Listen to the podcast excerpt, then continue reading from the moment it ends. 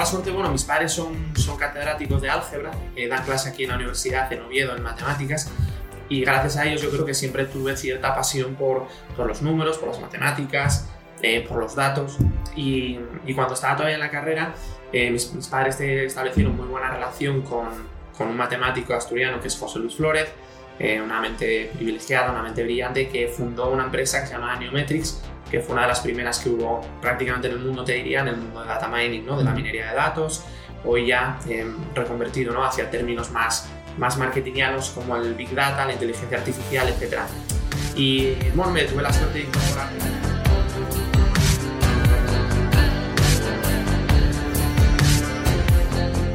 Hola a todos y a todas, bienvenidos y bienvenidas a la segunda temporada del podcast de Asturias Power.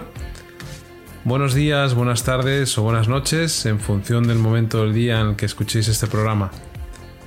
Hemos estado unas semanas de, descanso, aunque hemos aprovechado esos días para preparar nuevos contenidos para este podcast. Em, contenidos que lógicamente pues iremos eh, presentándoos en las próximas semanas. La idea es seguir con, con esta duración o este periodo de publicación semanal de, capítulos, de episodios. Y, también hemos aprovechado para, introducir una nueva modalidad eh, que será eh, el formato en vídeo, entrevistas que vamos a hacer en vídeo a profesionales asturianos destacados.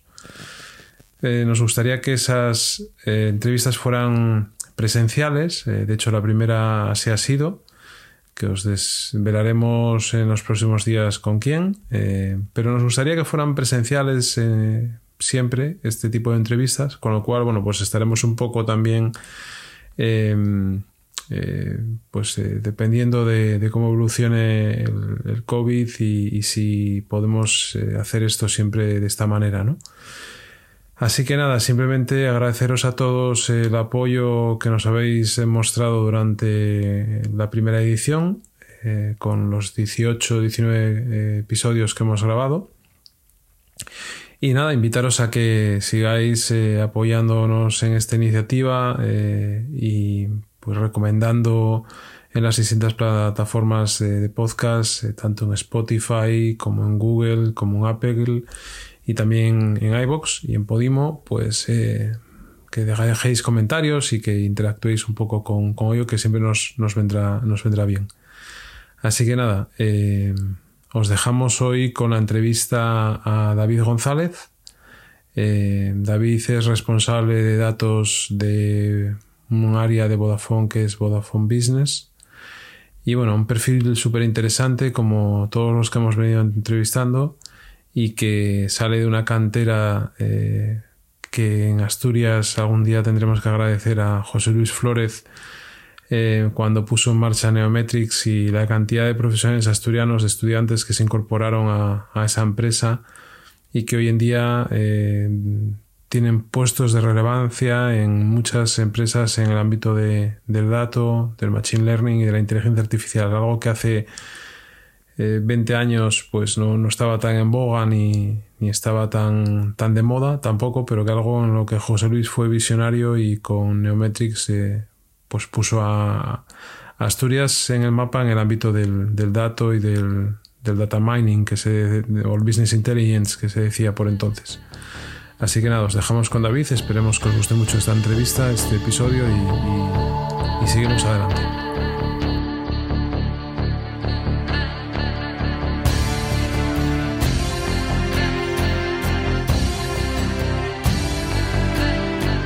Hoy estamos con, David González. David eh, es el primer visitante que viene a La Pipa a, grabar el podcast de Asturias Power, con lo cual muchas gracias David por, visitarnos. Eh, David está pasando unos días de vacaciones en Asturias. Eh, su trabajo, ahora nos detallará, es como responsable de una parte de datos de, de Vodafone, en este caso de Vodafone Business y, tiene una trayectoria dilatada en, este mundo mm, que nos expondrá en detalle. Pero bueno, la, primera pregunta, David, que siempre hacemos a, los invitados es em, ¿qué opinan sobre, sobre Asturias?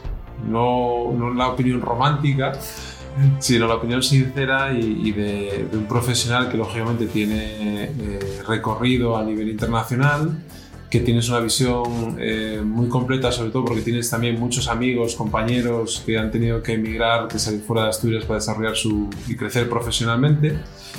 Em, pero yo siempre pregunto y siempre eh, veo de manera positiva que en Asturias también hay cosas que se están haciendo bien y que quizás también debido a esta situación excepcional de pandemia o de crisis sanitaria que estamos viviendo, pues que se nos pueden abrir otra serie de oportunidades, ¿no? Como, como entorno que tenemos, que no es que sea, eh, vamos a decir siempre que sea el mejor del mundo ni que sea el mejor sitio para trabajar, ¿no? O para desarrollar una actividad, porque hay otros sitios que también son buenos y, que ofrecen otras oportunidades, pero sí quizás tenemos un entorno que, que puede ayudar a, a desarrollar esa, esas nuevas estrategias o esas nuevas visiones a nivel económico, social, de desarrollo, pero sobre todo en, la que los jóvenes universitarios o emprendedores o eh, empresarios pues quieran desarrollar su, su actividad. ¿no? ¿Cómo ves Asturias en, en, la distancia?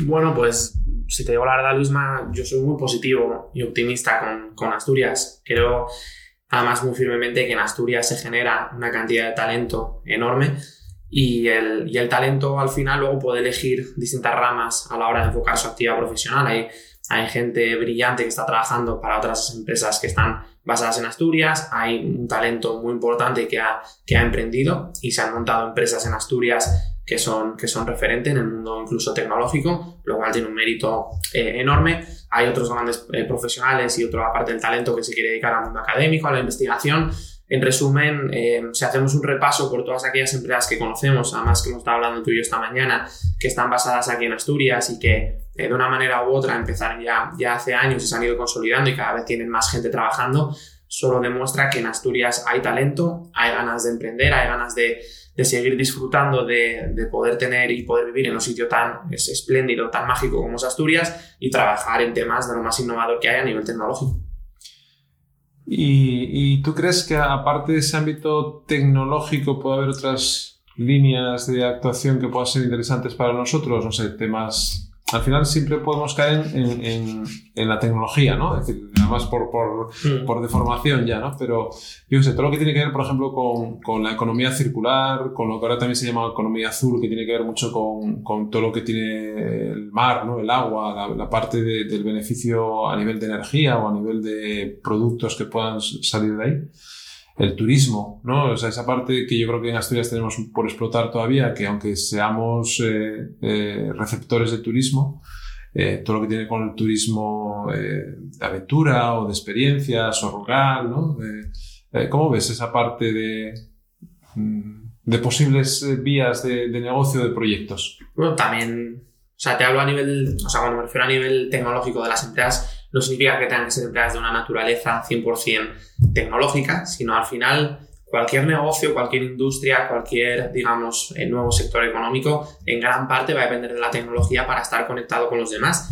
Y de una manera u otra eso creo que hace que, que Asturias como lugar físico de residencia y de generación de empleo tenga un potencial enorme. Es decir, ya seas una empresa que se dedique, como comentabas, a experiencias, a hoteles rurales, su canal, digamos, y, su forma de conectar con otras personas es en base a, pues, la tecnología, a la conectividad, a, a, los portales digitales y hacer un, digamos, llevar a cabo una buena estrategia en estos medios es lo que les va a permitir diferenciarse y de, y de verdad hacer que, que, su sector funcione. Es cierto que ahora probablemente el, había antes muchas barreras, es decir, probablemente mucha gente fue poco a poco adentrándose y aceptando el, mundo digital, el, empezar a cambiar las cosas de cómo se han ido haciendo en nuestra sociedad, digamos, de forma más histórica. Y ahora es cierto que desgraciadamente pues esta pandemia que hemos vivido lo que ha hecho es acelerar y hacer a muchas personas y sobre todo a muchas empresas, incluso la administración pública, darse cuenta que eh, la conectividad, la digitalización, el, el, llevar a cabo comunicaciones de forma remota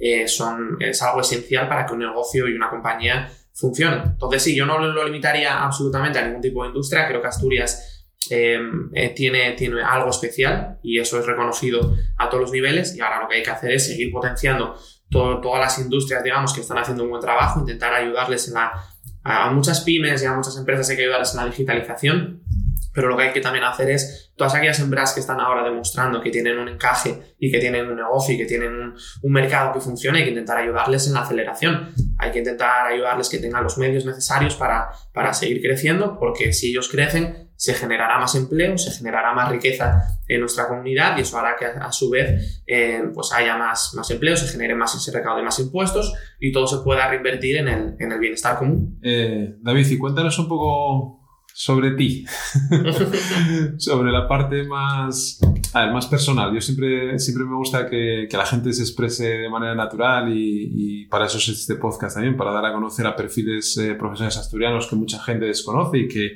y que yo creo que hay que poner en valor. Um, pero siempre me gusta empezar desde lo más eh, inicial, ¿no? Es decir, dónde estudiaste, cómo te formaste, cómo llegaste al mundo en el que estás desarrollando tu actividad profesional, bueno, eh, un poco más ese David, David niño, persona eh, profesional. Bueno, aquí en Asturias, bueno, en, todos los sitios todo el mundo me llama Davo, o sea, el nombre de David casi forma parte de, de, cuando era un niño y de cuando mis padres me echaban la bronca.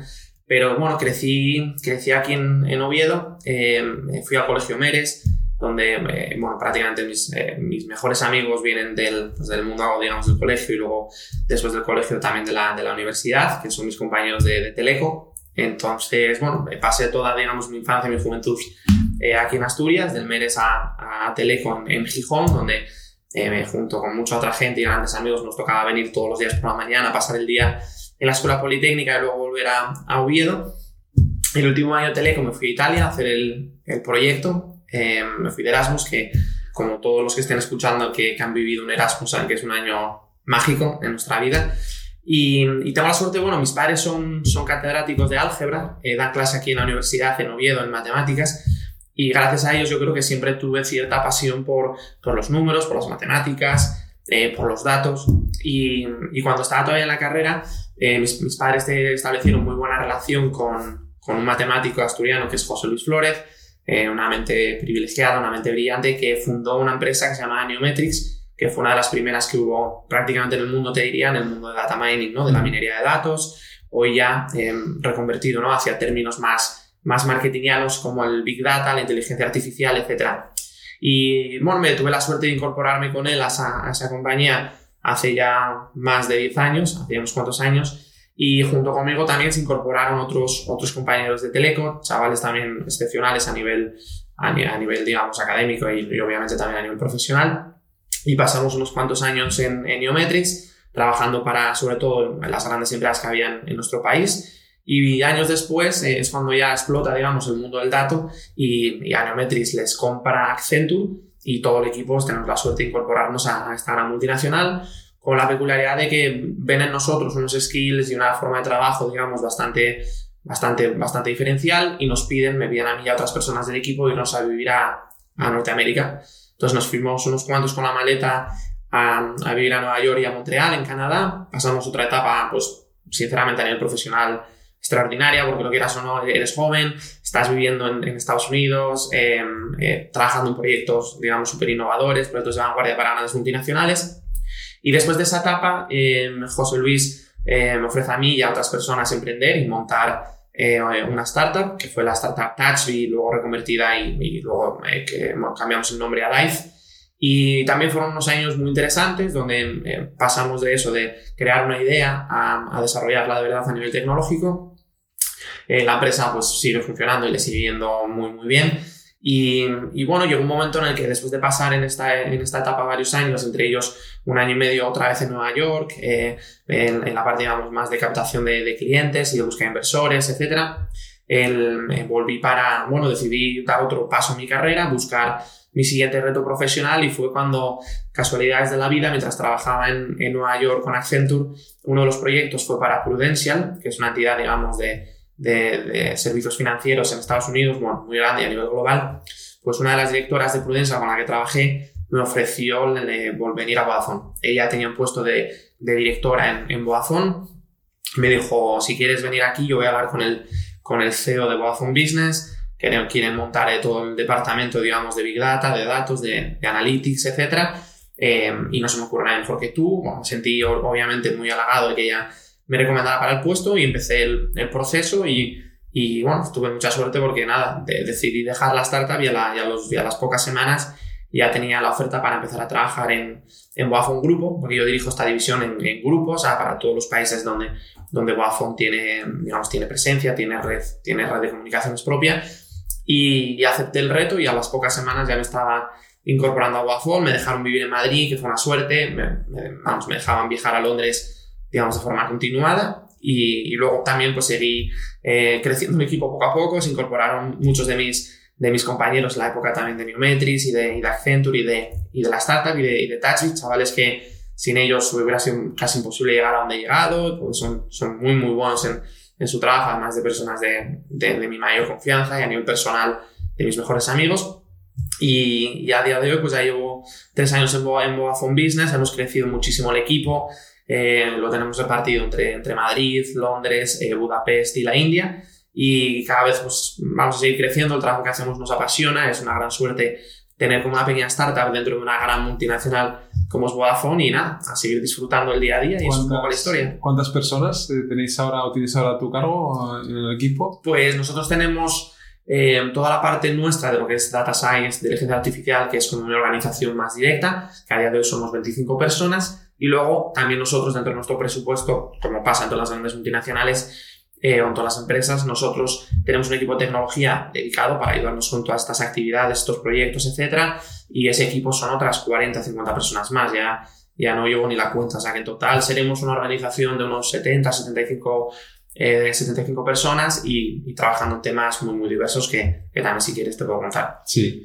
eh, pero ah, me gusta también antes, em, ¿cuál es tu opinión un poco sobre la dualidad entre eh, empiezas en una pequeña empresa eh, que, está, que, está, en su inicio, que va eh, construyendo su recorrido, os compra una, una multinacional, esa multinacional te da, te da la posibilidad de, de, pegar un salto a nivel de, conocimiento, de irte a Estados Unidos. hay otra empresa más pequeñita, startup, Type o TouchBee ¿Cómo ves esa diferencia entre una empresa que empieza, eh, la multinacional, los procesos? Eh, quizás también la parte que yo siempre insisto mucho de, del talento que se genera en todas las empresas, porque otra cosa súper importante es que Asturias se convirtió en un momento dado, no sé si lo sigue siendo así, pero en una cuna seguramente que, que, no hay muchos sitios en España donde se haya aglutinado tantos profesionales vinculados al, al dato y, y, en un, entorno también muy, pionero, ¿no? Es decir, yo creo que no hay muchos sitios en España que haya ocurrido eso en los últimos 15 años. Sí, es, es, cierto. Bueno, yo creo que como todo, los pioneros que, que de verdad se aventuran a a darse cuenta de que hay una, una industria o que va a haber una oportunidad de, negocio muy grande en, torno al dato, que fueron en su día los fundadores de, de Neometrics, que, que, tuvo mucho mérito porque ellos empezaron trabajando, digamos, aquí para algunos proyectos con, con la empresa SaaS, eh, que aquí era el software que se utilizaba de forma habitual en, en todo este tipo de proyectos, y ellos son los que deciden emprender, eh, dejarlo todo, irse a Madrid. Eh, te, estoy hablando de hace casi 20 años, o sea que, por ejemplo, yo seguía todavía en la universidad y creo que ese tipo de carácter y ese tipo de, de liderazgo, de emprendimiento, es algo que en Asturias, yo creo que a la gente nunca le ha dado miedo eh, jugárselo todo, emprender y, y luchar por, por, sus sueños a nivel profesional. Ellos lo hicieron, lógicamente su historia fue, fue conocida a nivel nacional y, y luego pues es cierto de que, de que, el mundo del dato siguió brindando oportunidades para muchas otras empresas y, hay en todos los campos. ¿eh? Mucha gente luego desarrolló empresas más basadas en plataforma, en, producto final eh, es cierto que Neometri estaba más basado probablemente en lo que es consultoría, alto valor añadido, eh, también se desarrolló producto, pero bueno, me parece que Asturias sí siempre ha sido una cuna, como tú dices, de, de, generación de talento, porque bueno, sí que es cierto que creo que a nivel, a nivel académico pues se hacen bien las cosas, seguro que hay mucha gente que piensa que hay muchas cosas que mejorar, que está claro que no existe la perfección, pero entre, entre una buena formación, el carácter que yo creo que aquí tenemos desde desde que nacemos, ¿no? De, querer comernos el mundo, se puede decir, y desde luego que, que no sé, luchar por nuestros sueños a nivel profesional y, por qué no, también personal, ha hecho que sí, que en Asturias se hayan generado muchas oportunidades, muchas empresas y, y se considera una cuna de, de generación de, de, talento. Y te lo digo también porque las grandes empresas como, como Accenture siguen teniendo aquí una oficina con más de 30 personas, científicos de datos, trabajando para, para grandes empresas a nivel nacional, incluso, incluso internacional, y otras tantas pequeñas empresas, startups, como hemos estado hablando tú y yo esta mañana, que son excepcionales, tienen aquí su sede y, y, su HQ, digamos. O sea que sí, comparto contigo la opinión. Y, eso que te decía antes también de la diferenciación entre la pequeña empresa eh, barra gran corporación multinacional. Eh, ¿Cómo se vive esos cambios? Eh, no sé si tanto de cultura como de procesos o no sé. Pues se vive. Mm, te, voy a contar.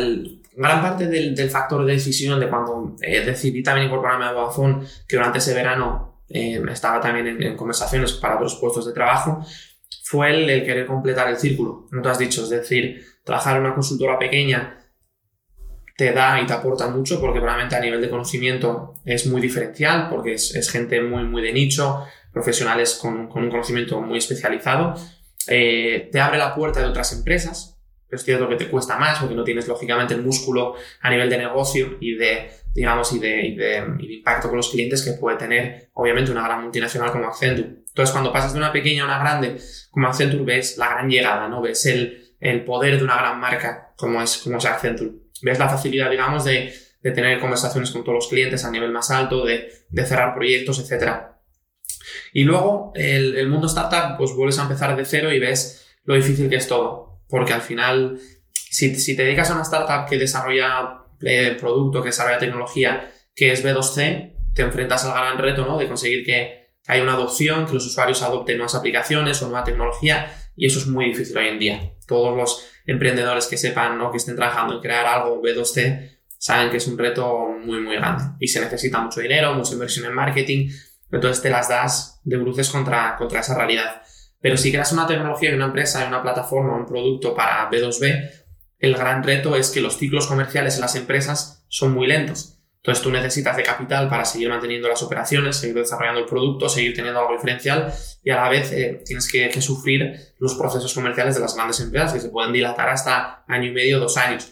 Entonces eso te hace pues ver, ver esa realidad. Y luego probablemente cuando estás una gran em, y trabajas o quieres vender a una gran empresa, dependiendo del perfil con el que hables, pues ves, digamos, perfiles más, digamos, de gran corporación que llevan toda la vida en una gran empresa y que son procesos muy lentos, ves gente con más ganas de innovar, ves un poco toda esa realidad. Ahora estar en un gran cliente o en una gran empresa final desde dentro, en, un departamento tan, tan innovador como todo lo que tiene que ver con, datos, con Big Data, eh, y, poder sentarme, como me siento muy habitualmente con startups, hablar con ellos, pues te hace tener, yo creo, una empatía más especial, porque hace poco eh, yo estaba sentado en el, en el otro lado de la mesa intentando explicar, intentando. Entonces, intentas tener más empatía, decir, mira, esto me interesa, vamos a seguir hablando, vamos a llegar a tener otra reunión para intentar cerrar un alcance explorar una vía de colaboración, o otras donde pues lo que te ofrece no te encaja y les explicas por qué y les intentas dar algún consejo. Entonces, creo que es un ciclo que te da una formación y un conocimiento y una experiencia muy, muy potente y que sobre todo ahora, pues, eh, paso mucho tiempo con, con startups, por, por, obviamente porque creo que tienen mucho que aportar a las grandes empresas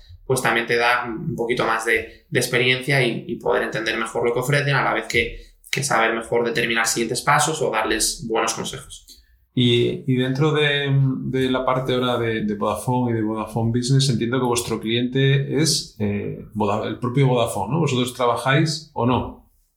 Es, una gran suerte, no es todo. Es decir, en, mi posición como, como CDO de Vodafone Business Group, mi responsabilidad es todo lo que tiene, todo lo que, tiene que ver con datos. Entonces, te diría que más o menos el 50% del esfuerzo y del tiempo lo dedicamos a proyectos internos, es decir, cómo podemos utilizar los datos, la información de forma eficiente, porque imagínate un gran negocio como nosotros, genera, generamos datos en muchísimos países, a través de muchísimos sistemas, redes de telecomunicaciones, etc.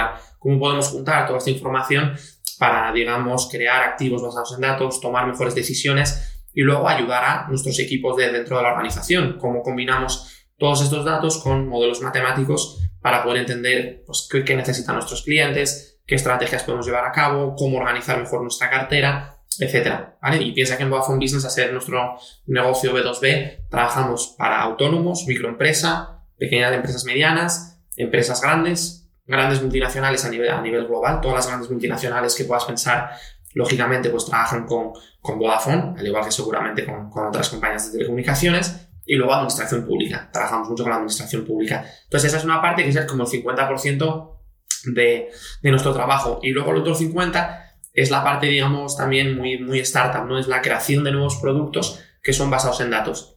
Es decir, Vodafone Business como todo el mundo conocerá, pues vende móviles, que es una parte de negocio, pero vendemos también conectividad fija, conectamos, digamos, las, las oficinas de muchas empresas, ofrecemos productos de Internet of Things, que ahora es un término que está, que está muy, muy de moda, pero muchos dispositivos que la gente ve en su día a día, entre ellos coches o, elevadores, digamos, o ascensores, llevan una SIM de, de Vodafone.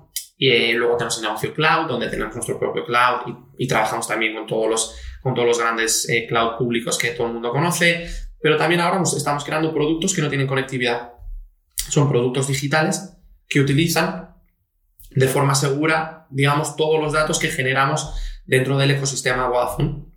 Entonces, esos datos, digamos, son anónimos, eh, aplicamos y desarrollamos grandes procesos basados en Big Data, creamos resultados muy avanzados y luego creamos todos los productos digitales. Entonces, estos productos que creamos, que hay distintos, distintos ejemplos, es una parte muy, muy entretenida cuando eres un profesional como, como nosotros. Por un lado, porque es divertido y es, y es muy atractivo crearlo, pero luego también porque luego cuando ves que, el mercado lo compra, que los clientes están muy contentos con ello, el feedback que te dan te ayuda también a mejorar el, producto o el servicio, ves que tiene un impacto social, por ejemplo, mucho de lo que hacemos es público, trabajamos, por ejemplo, con la Junta de Andalucía en todos estos temas de, movilidad, de turismo, te digo la Junta Andalucía como otros 20-25 eh, clientes de administración pública en nuestro país, en Reino Unido, en, Italia, en Alemania, en, en, Sudáfrica ahora, etc. Entonces, bueno, es una parte muy divertida también que combina y hace que, se cierre el círculo de, de, trabajar en proyectos a nivel interno y luego lo que es el desarrollo de, nueva tecnología, nuevos productos que, ofrecemos en, el mercado. Y, ¿qué, opinas de, de, toda esta, no sé si es polémica o dudas que genera a la gente que no tiene el conocimiento y porque no lo tiene que tener, lógicamente, de, la parte de privacidad, ¿no? Es decir, ahora está el, gobierno de España acaba de anunciar ahora hace unos días la aplicación para el COVID, en el cual tú puedes hacer eh, eh, una llamada a que eh, estás infectado, entonces eso se propaga de una determinada manera con un código, pero la gente piensa o tiene miedo de que, de que se esté invadiendo su privacidad, ¿no? Es decir, eh, yo eso creo que lo tengo, lo tengo bastante superado, pero hay mucha gente que, que, no, lo, no lo tiene porque creo que hay un desconocimiento muy grande en cómo se tratan los datos y la gente piensa que eh, el dato te está siguiendo siempre, que muchas veces es así, ¿no? Cuando estás haciendo una navegación por, por, eh, por Internet, con el tema de las cookies y demás, pero lógicamente muchas veces no es no tienen tu nombre, eh, tu DNI, eh, todos esos datos, sino que hay muchos que están anonimizados o que se, se, utilizan de una determinada manera para algo concreto, como pues una campaña de marketing, ¿no? Claro. Es decir, o tú hagas una búsqueda, pues que lo que estás navegando por un medio de comunicación o, por, o, viendo Instagram y de repente te aparece un anuncio que eso normalmente no es el mismo que le aparece a David o a Davo, que el que me aparece a mí o el que le aparece a mi mujer o a, a mi hija si está en ese momento o tuviera una cuenta y estuviera logueada. ¿no? Eh, esa parte de privacidad, ¿qué, qué, opinión tienes y cómo puedes, eh, digamos, desmenuzarlo un poco para que la gente eh, lo, entienda? ¿no? Bueno, yo creo que esa parte ha habido dos factores que han hecho que la gente tenga una desconfianza abismal hacia ello. un primero que es el, el, desconocimiento. Entonces, todo aquello que no conocemos nos genera cierta duda, ¿no? cierto rechazo. Y el segundo es que las noticias que han llegado no han sido buenas es la realidad, es decir, los escándalos de Facebook y Cambridge Analytica, em, todos los escándalos que ha habido alrededor de, digamos, de robos de información, robos de datos, em, todas las historias aquellas de cuando hackeaban, la, digamos, el, dónde estaban las fotos de famosos, que había fotos comprometedoras, por decirlo de alguna manera, ha hecho que la gente haya cogido, si no es miedo, por lo menos un respeto importante a, a la privacidad de la información. Entonces ahora tenemos que remar a contracorriente y es algo que se lleva haciendo mucho tiempo. Y no digo solo las empresas, la Unión Europea lo lleva haciendo con mucha fuerza desde hace años. Por eso se, se publicó en, en, mayo de, de 2018, se me recuerdo la fecha ahora, la, Ley General de, Protección de Datos, lo que se llama en inglés GDPR, que ha sido un, marco, una normativa a nivel legal en Europa, que lo que intentaba garantizar era que eh, todos aquellos usos de información fuesen público o, se comunicasen de forma transparente para el usuario, para que el propio usuario pudiera decidir si lo acepta o no. Hay usos, digamos, que forman parte de forma más natural de un servicio, por lo cual el usuario de forma implícita ya da permiso a ello, y otras prácticas donde el usuario tiene que voluntariamente decir, venga, lo acepto, lo hago. ¿vale? Entonces eso es lo que ha hecho que, que a día de hoy por lo menos hay un marco legal que proteja la privacidad y la seguridad de las personas. Y por ponerte un ejemplo de cómo lo hacemos, cómo lo hacemos nosotros. Dentro de lo que es el servicio que, que ofrecemos a la administración pública de movilidad, es un servicio muy, muy, digamos, muy seguro en el sentido de que cogemos todos, todos los datos que se utilizan son anónimos, por lo cual no puedes saber nada de nadie. Eh, todos los procesos que se aplican basados en Big Data lo que te hacen es distintos filtros, agregaciones. Lógicamente Vodafone solo tiene una muestra de la población en España. Pues imagínate todos los filtros, agregaciones que hay para que el dato que tú pasas sea un dato ya que represente al total de la población. Tienes que extrapolar, tienes que corregir el sesgo que hay de género y edad en nuestra cartera, muchas cosas. Y luego a la vez permitimos que a través de la aplicación My Vodafone, con dos clics, un usuario pueda eliminarse de ese tipo de análisis. Entras en permisos y preferencias y puedes eliminarte de, este tipo de análisis o puedes ver, digamos, todos los usos que hace Vodafone del, dato. Y tú puedes decidir sí o no. Entonces, bueno, es algo que, que nosotros hacemos de forma habitual. Por ejemplo, cuando pasó el caso del, Instituto Nacional de Estadística, donde se publicó que las tres grandes telcos trabajamos con el INE, pues fíjate, en, vez de darle un ángulo a la noticia positivo, es decir, el INE, en vez de gastarse millones de euros que se gastaba a través de encuestas, procesos muy rudimentarios, lentos eh, y poco fiables a nivel de información, eh, pasó a tener información totalmente precisa, un conocimiento muy detallado de la movilidad de nuestro país.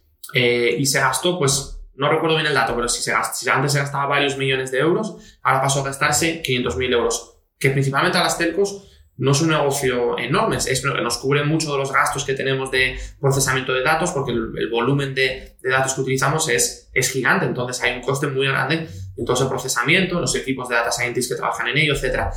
Pues en vez de darle el, ángulo positivo de eh, lo hacen de forma segura, con datos anónimos, con muchos algoritmos, digamos, para corregir cualquier tipo de sesgo, eh, los usuarios pueden, si quieren, si por, alguna razón no quieren incluso formar parte de ese análisis de sus datos anónimos, se pueden eliminar del análisis, que es algo que ofrecemos en, la aplicación.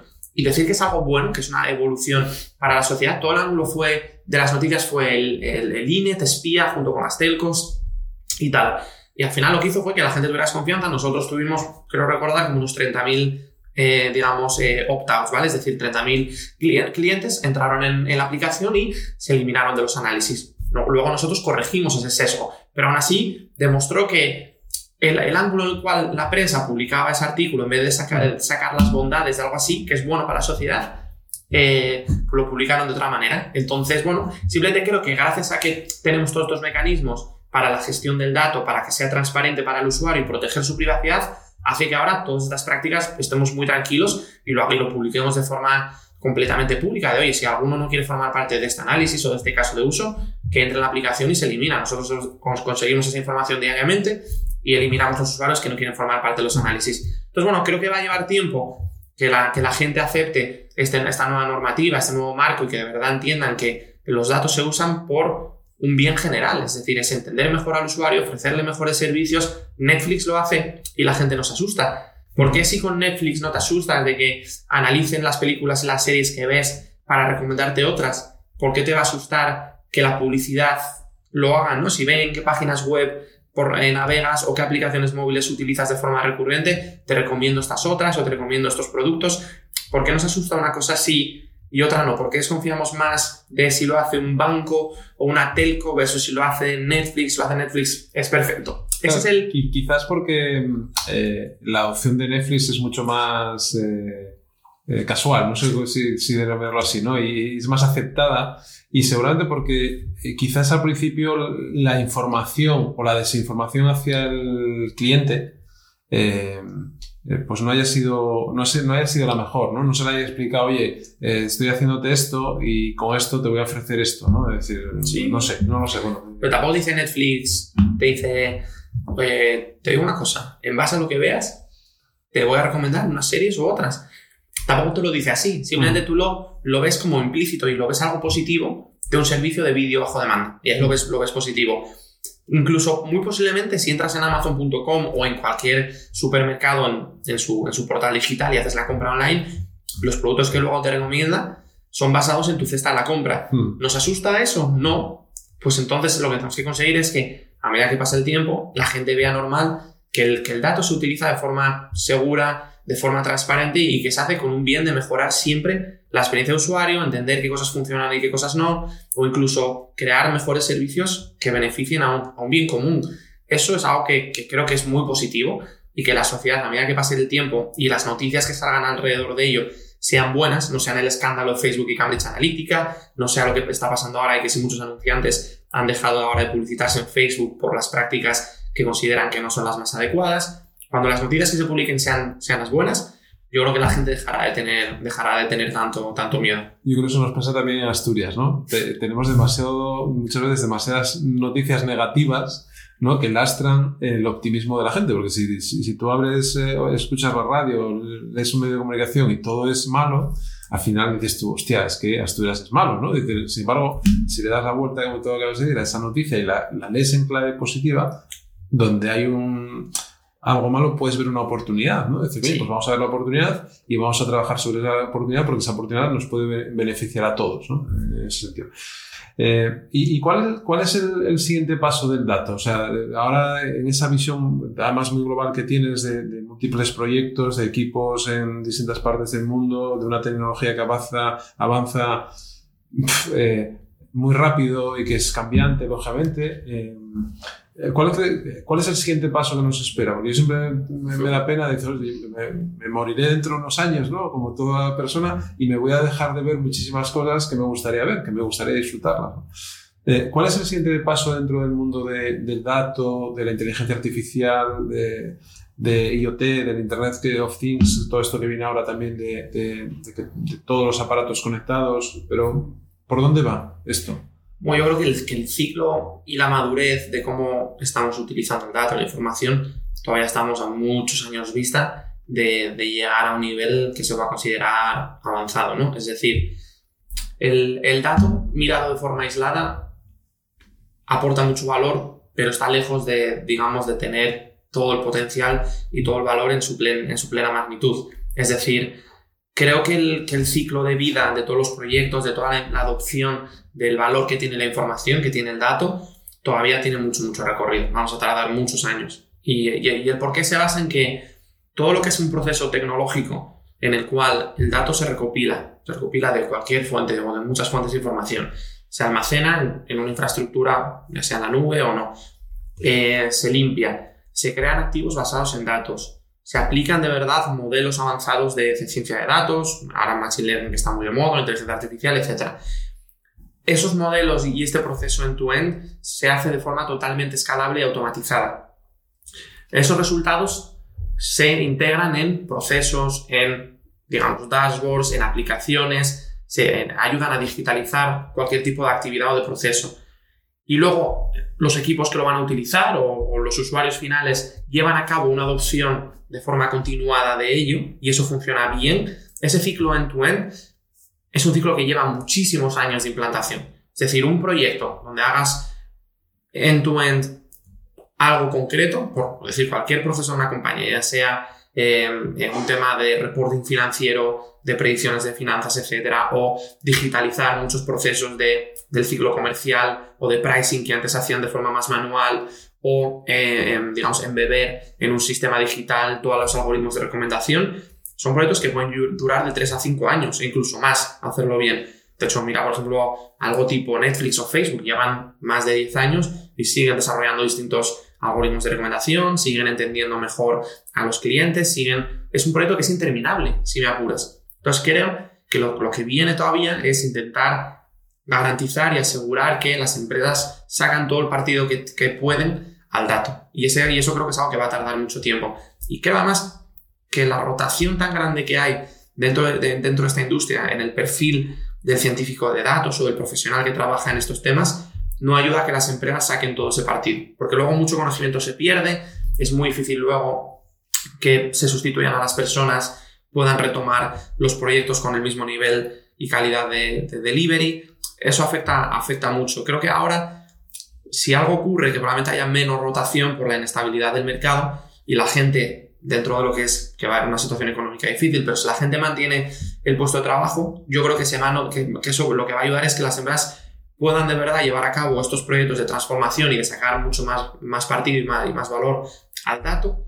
Y eso hará que, digamos, que la industria genere muchos más casos de uso, haya mucho más, muchas más credenciales y eso ayuda a su vez a que cada vez se hagan más cosas. Ese es el futuro. O sea, que estamos a, muchos años vista misma de, de, que esto se, de que digamos que, que, se adopte de verdad todo el, todo el valor que tiene el dato. Con lo cual tenemos una oportunidad ¿no? de, Enorme. de desarrollar eh, nuevas empresas, nuevos proyectos, eh, nuevos nichos dentro del dato, porque al final, como tú dices, es inabarcable, eh, aplica a cualquier cosa. Sí. Con lo cual, yo eso lo vuelvo a ver como una oportunidad, ¿no? Y, y una cosa, por ejemplo, eh, a nivel de, de, empresa, tú imagínate que, que eres una pyme eh, asturiana o española, una pyme que, que está eh, queriendo, husmeando, ¿no? En el mundo del Sí. dato, no, no, no tiene claro dónde puede tener ese, ese valor para él. eh, eh, sé, imagínate una empresa como, como Capsa, Central de Asturiana, que es una gran empresa, ¿no? Es una empresa ya consolidada que está creando eh, equipos eh, igual internos para que puedan eh, conocer, eh, explotar ese dato, pero también tiene mm, 10 consul- consultoras a la puerta, picando a la puerta para decirle, oye, que esto te lo hago yo, ¿no? Esto yo sé cómo hacerte, cómo aportar valor, tal, tal.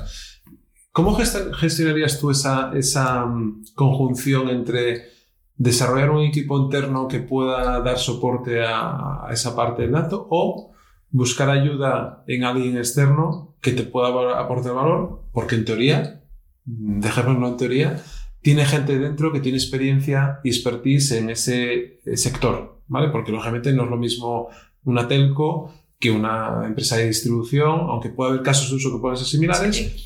pero no es lo mismo. O, o que un producto de recomendación, o puede ser una, para una, de- una empresa de, de streaming, ¿no? O, o de, o de música, bien sea de televisión o de música, como puede ser Spotify. ¿Qué hacemos? Bueno, es, es, una, es una pregunta complicada donde no me quiero tirar piedras contra mi pasado ni nada por el estilo. El, creo que hay muchos factores primero que tienes que valorar. Es decir, tienes que valorar el presupuesto que tienes y, de verdad las ganas de, de invertirlo en, en, en, un tercero. Porque esto no es magia. Es decir, Claro. eh, la gente piensa que, que, vamos a hacer un proyecto de data o de inteligencia artificial, machine learning o llámalo como quieras, y que esto es darle a la, a la, a la tecla y que, y que ya te da el resultado óptimo y entonces empiezas a ganar dinero porque haces eso. No, no, de hecho, de hecho es que incluso gran parte del, del esfuerzo siempre suele ser el conseguir los datos, preparar, digamos, los datos para que sean un, usables, digamos, dentro de lo que es la parte de, de mayor valor añadido, etc. El, yo creo que es una decisión que tienes que pensar de donde valores eso, el presupuesto, el tiempo, eh, digamos, la, la visión a, a, corto y a largo plazo, eh, la capacidad que vas a poder tener el día de mañana de internalizar esos, esos recursos, esos perfiles. Todo entra, todo entra en juego, es decir, si tienes una necesidad muy urgente, muy puntual de, oye, necesito llevar a cabo todos estos análisis, eh, mi gente está muy ocupada en otros temas que son súper importantes, tengo presupuesto, pues es lógico que te apoyes de, externos.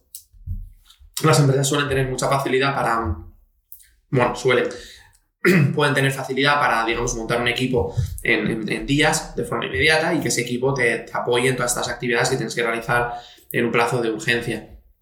Eh, si quieres desarrollar con una visión muy estratégica a largo plazo un, digamos, un, un, proyecto que es core en tu organización, que es completamente transformacional, que, es, que va a ser, digamos, el motor el día de mañana utilizando información, utilizando datos, utilizando modelos matemáticos, es más posible que, que quieras tomarlo con calma, pensar bien la estrategia, pensar bien el equipo que necesitas, internalizar ese equipo para tener pues, el conocimiento dentro de la casa, mantener la propiedad intelectual, mantener, digamos, todo ese conocimiento para poder hacer evoluciones el día de mañana. Y luego tienes la situación intermedia donde hay mucha gente que, que opta por un modelo mixto, ¿no? Dices, tengo más o menos prisa en hacerlo, eh, no quiero retrasarme hasta tener todo el equipo montado, pues ficho ciertas personas clave dentro de mi equipo, eh, lo complemento con eh, perfiles, digamos, de, de, consultoría y empezamos ya a trabajar y progresivamente vamos haciendo la internalización de, de, estos recursos, pero bueno, por ahora, al principio pues las consultoras me ayudan a poner en marcha el proyecto, empezar el desarrollo, etc. Ahí, bueno, depende mucho de lo que te digo, depende de cada persona el, el modelo en el, que, en el que quiera trabajar, el presupuesto, los plazos, la visión estratégica, todo influye. Bueno, y oye, por último, eh, ¿qué le dirías a, pues a los jóvenes que están eh, estudiando o que quieren iniciarse en, este mundo, ¿no? Que les llega esto de que el dato ahora es el, nuevo maná, ¿no? Como dicen, el nuevo petróleo. Eh, no sé si es así o no. Pero, ¿qué, ¿qué, les aconsejarías? ¿Cuál sería tu consejo? Porque además yo creo que el acercamiento a este, a este ámbito de negocio puede venir por distintas titulaciones y por distintas áreas. Pero más allá del título, de, la carrera, tú estudiaste Teleco, eh, puedes venir de matemáticas, física, química, no sé. todo, Lo, todo, lo, que tenga que ver cuando tienes una capacidad de, de, raciocinio vinculado con el número, ¿no? con la matemática, yo creo que ahí tienes esa inteligencia para procesarlo al final, o de la ingeniería, ¿no? de una misma ingeniería que no sea de telecomunicaciones, sino que sea una, ingeniería técnica. ¿Pero qué le recomendarías a, esos chavales que, están ahí, que, que, les gusta ese mundo? Bueno, lo primero que les diría es que el, dato no es el petróleo, es el agua del, en el siglo XXI. Es decir, las empresas que no utilizan datos no van a sobrevivir o no han sobrevivido. La información es vital para una empresa en su día a día, en su estrategia, en su actividad. Por lo cual, lógicamente, es un campo de trabajo que es presente, que es realidad y que es futuro. Eso no, no, quepa ninguna duda. El, consejo que les, que les daría es, lo que tú has dicho, si se sienten cómodos, si les apasiona trabajar con información, tener retos a nivel tecnológico em, y, les gusta probablemente la parte de programación, porque todo lo que, lo que, lo que hacemos en el día a día es, es, programar, es, es, desarrollar digamos, soluciones que utilizan, que utilizan datos y programar en distintos lenguajes, pues es un campo de trabajo donde van a tener oportunidades 100%, donde van a poder aprender una barbaridad y donde van a poder desarrollar una gran carrera profesional que está razonablemente, creo que está muy bien remunerada, eh, porque es un, es un, empleo que a día de hoy eh, las más necesitan y, están buscando casi de forma continua. Y les diría que si, si, se sienten de esa manera, cuando trabajan con números, que no duden en, en intentar orientar su carrera por este campo. Yo, además, eh, yo lo recuerdo porque fíjate, mira, cuando, cuando nosotros empezamos, es cierto que en Teleco teníamos alguna asignatura de estadística que nos daban profesores de, de matemáticas, de probabilidad, alguna optativa que dimos. Y, y es cierto que el data mining de aquella, que el uso principal a que se le veía era el mundo académico, el mundo, digamos, de la, de la investigación, pues bueno, te gustaba, pero no te faltaba algo, ¿no? Te faltaba probablemente entender, o sea, o verlo aplicado también al, al mundo de, de, la industria privada. Cuando, cuando por ejemplo, Neometris en, ese, en esa época ve claramente esa oportunidad y, y, yo me incorporo y empecé a hablar con muchos compañeros de, de Teleco, probablemente el, data mining no es, como tú decías, una, un empleo que es una consecuencia o, una salida habitual en telecomunicaciones, no lo es. Casualmente yo trabajo en una telco, pero no lo es. Pero muchos de mis amigos les dije a todos vosotros que os encantan las asignaturas de matemáticas, que os gustaban también las de programación y, que se nos daba bien, les dijo, tenéis que, probar en, este, este campo de trabajo. Y todos aquellos que hace más de 10 años empezaron a trabajar en este campo, todos a día de hoy siguen todos a día de hoy han ido creciendo profesionalmente, todos a día de hoy les encanta su trabajo, se levantan por la mañana, les encanta ir a trabajar, eh, disfrutan del día a día, disfrutan de su empleo. Eh, o sea que mejor evidencia que es que cuando nosotros empezamos, para nosotros no había evidencia y fue una decisión arriesgada, fue una decisión que ha salido bien y que la evidencia es que todos los que empezamos, todos, el 100%, seguimos trabajando en este campo eh, y no hemos querido cambiar. Creo que es una evidencia de que es un campo bonito, es un campo apasionante, es un campo donde hay muchísimas oportunidades y que los jóvenes, si les gusta, va a haber muchas oportunidades para ellos también. Bueno, David, oye, pues eh, muchísimas gracias por tu tiempo, por tu visita a, La Pipa. A ti por la invitación. Eh, que a partir de ahora pues será, digamos, el centro de operaciones también de, Asturias Power eh, y esperemos que, que, nos permita también volver al encuentro presencial donde podamos compartir con la gente y generar ese networking también tan necesario y, que muchas veces Muy necesario, lo, que hace es que personas que no se conocen, estando en la misma comunidad, eh, incluso en el mismo sector, pues que se pongan cara y que, y que de ahí puedan surgir sinergias. ¿no? Con lo cual, muchas gracias por tu tiempo. Eh, siempre es un placer ver y conocer a profesionales que han crecido y que siguen creciendo dentro de, de, su sector o de otros sectores. Eh, así que nada, simplemente felicitarte David por tu trayectoria y darle las gracias a tus padres, ¿vale? Por inculcarte también esa parte del conocimiento en el número, ¿no? En el dato. Me sumo, me sumo los agradecimientos a mis padres. y gracias a ti, es un placer. Muy bien, David, pues un placer.